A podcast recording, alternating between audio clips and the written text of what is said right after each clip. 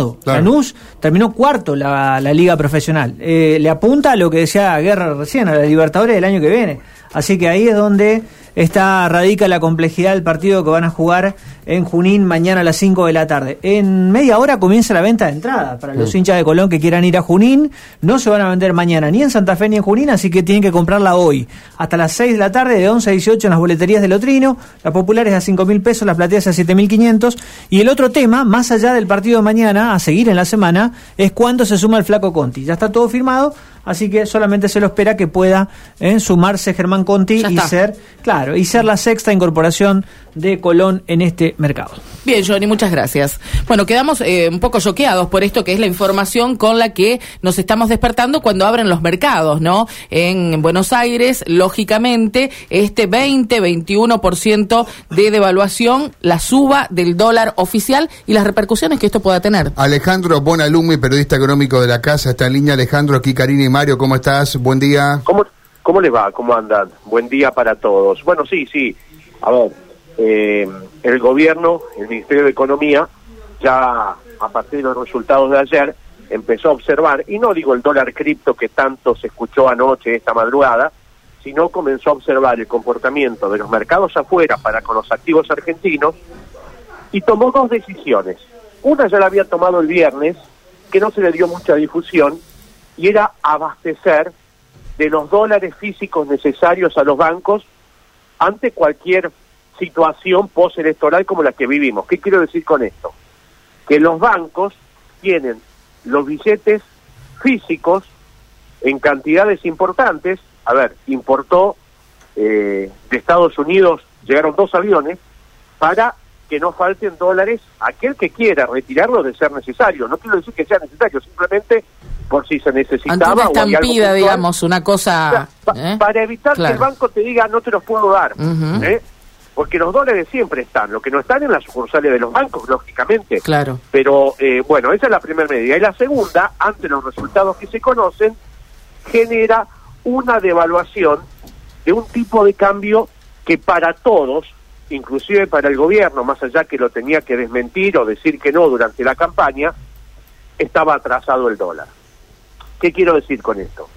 El dólar mayorista a 2.80, 2.90 o, los números que se estaban manejando, sufrieron devaluaciones bruscas día a día la semana pasada, pero aún así seguía atrasado. Para el Fondo Monetario, este es uno de los temas por los cuales el fondo, aún con el acuerdo eh, eh, en el cual se avanzó, no termina de estar conforme. Para el campo, fíjense ustedes que tiene que el gobierno hacer generar dólares diferenciales para que el campo liquide.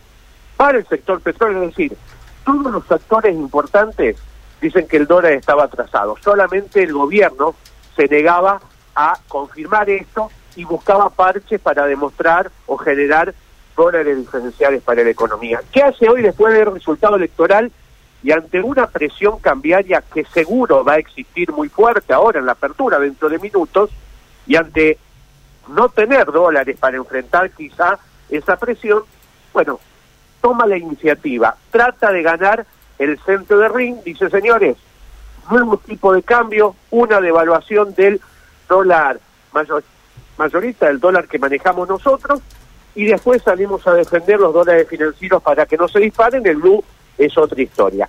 Creo que lo que trata el equipo económico y masa es anticiparse al mercado mm. y evitar una puja que sabe, que sabe, va a perder o puede perder porque no tiene dólares para salir a enfrentar el mercado en forma definitoria y consistente. Y casi aceptando lo que le decía desde hace tiempo, lo que le decían los actores económicos eh, a un dólar que estaba atrasado. Veremos si esto alcanza, a ver si esto sirve. Eh, esto no es gratuito tampoco, porque vos decís, bueno, entonces, pero lo estamos mejorando el tipo de cambio a los que exportan, cosa muy buena, y le estamos encareciendo el dólar a los que importan. Bueno, pero este dólar también tiene mucho impacto en algunos sectores económicos, lo que va a generar más inflación. Yo te diría que primero no es una batalla de un día, comienza hoy y esto hay que ir midiéndolo a, a través de los próximos días que vayan surgiendo y de las noticias, novedades en todo sentido que se vayan generando. Pero sí vamos a tener un agosto muy duro desde los precios y quizá un septiembre también. Yo te diría que si hasta antes de este proceso electoral y de esta decisión del tipo de cambio hablábamos de un ocho y medio, un 9, yo no sé, yo no sé, ojalá me equivoque, si agosto no tenemos ya dos dígitos de inflación producto de este movimiento especialmente cambiario que se está sucediendo en la República Argentina a partir del día de hoy. Claro, eso quería aportarte, el coletazo en los precios, que lo vamos a ver en, los próximos días, Alejandro. Y lo otro es que también ha aumentado la tasa de plazo fijo, nos la ha llevado 20 puntos por encima de lo que estaba. Es, un dato Exactamente. Mm. Esa es otra medida que es casi eh, obligatoria y en sí. Claro. Si no, la gente agarra los, agarra los pesos y se los lleva, ¿no? claro, además, dos situaciones. Eh, con una tasa de interés que no te va a cubrir ni la inflación prevista, ni la inflación que pasó ni que viene. La gente posiblemente sacara los pesos que le van venciendo en el banco y posiblemente vaya al tipo de cambio. Mm. Lo que intenta el gobierno es, bueno, generar un incentivo para que vos la tasa de interés la aproveches y te quedes en pesos. Después habrá que ver porque no depende solamente de un número, mm. depende también de la confianza, depende de tu expectativa, de tu necesidad. Pero además, subir la tasa de interés tampoco es gratuito, porque te pone un piso a los préstamos y además te actúa como freno de la economía. A ver, ¿quién ganando 120% y si lo deja de punta a punta mucho más en el banco, a ir a hacer una inversión en la economía real con la incertidumbre electoral? Porque hay una lectura que debemos hacer a todo esto. Octubre, octubre chicos, está lejísimo. Mm. Sí, sí. Claro. La eh, incertidumbre de mi ley, ¿qué va? Porque mi ley sabemos sus ideas, pero no sabemos si podrá, cómo podrá, cómo actuará. Esto es un giro feroz, un giro feroz a un nuevo capitalismo, a una nueva economía argentina de consolidarse estos números en un futuro. Y un masa debilitado que decía hasta el viernes que no iba a hacer nada con el tipo de cambio y ahora, después de las elecciones, lo hace, cómo llega octubre la economía argentina en este contexto. Esa es la incertidumbre que nos está haciendo sufrir ya desde la primera hora de este día lunes. Pero además Alejandro estaba pensando en, en lo cotidiano, en lo que nos toca cubrir todos los días. En la provincia de Santa Fe, los sabes, se terminan de cerrar o por lo menos aceptar eh, un par de paritarias, las de la Administración Central, la de los docentes, está ahí la de los médicos que no habían aceptado, pero que, bueno, seguramente estaban más cerca de hacerlo que de no hacerlo. Y ahora con estos números se trastoca todo, vuelve a tomar protagonismo, eh, bueno, eh, esa cláusula gatillo o cláusula de revisión o lo que fuere, ¿no?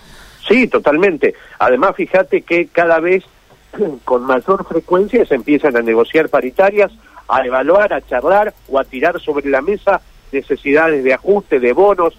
La, inflación y las distorsiones que tiene Argentina son tan grandes que nunca le ganás esa carrera. Como bien decías vos, la semana que viene algunos gremios aceptaron, eh, satisfechos quizá el acuerdo con el gobierno o, o el sector privado también, y ya hoy tenés este cambio en la regla de juego producto del proceso electoral que, bueno, lo que firmaste ya tiene sabor a poco y todavía quizás mm. ni empezaste a cobrar ese aumento. Entonces, estas son las grandes distorsiones que tenemos en la economía argentina y que el proceso electoral de ayer cambió, porque ¿qué esperaba el mercado?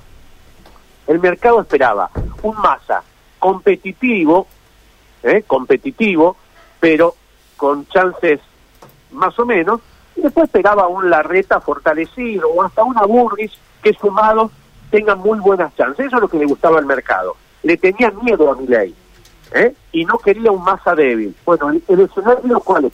Un Milei que gana y un masa que queda débil. Por ende, el impacto en los mercados, que no es el impacto que tuvimos el día después de las pasos Macri y Fernández. Ustedes se acuerdan que hubo un proceso en 2019, eh, claro.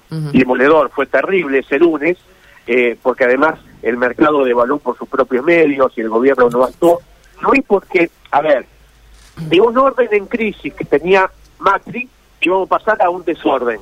Ahora tenemos un desorden con crisis que el mercado espera en un futuro se ordene.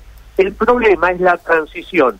Es octubre que queda lejos y es diciembre que si octubre queda lejos, imaginen cómo queda diciembre. Toda esta transición es a lo que el mercado le está teniendo y es lo que posiblemente también nos afecte a cada uno de nosotros, especialmente con los precios. ¿no? Alejandro, fuerte abrazo, gracias por estos minutos. ¿eh? Que sigan muy bien. Gracias. ¿eh? La noticia del momento, la dio Karina hace un ratito, la comentaba Alejandro ahora, la devaluación del 21% que le aplica el gobierno al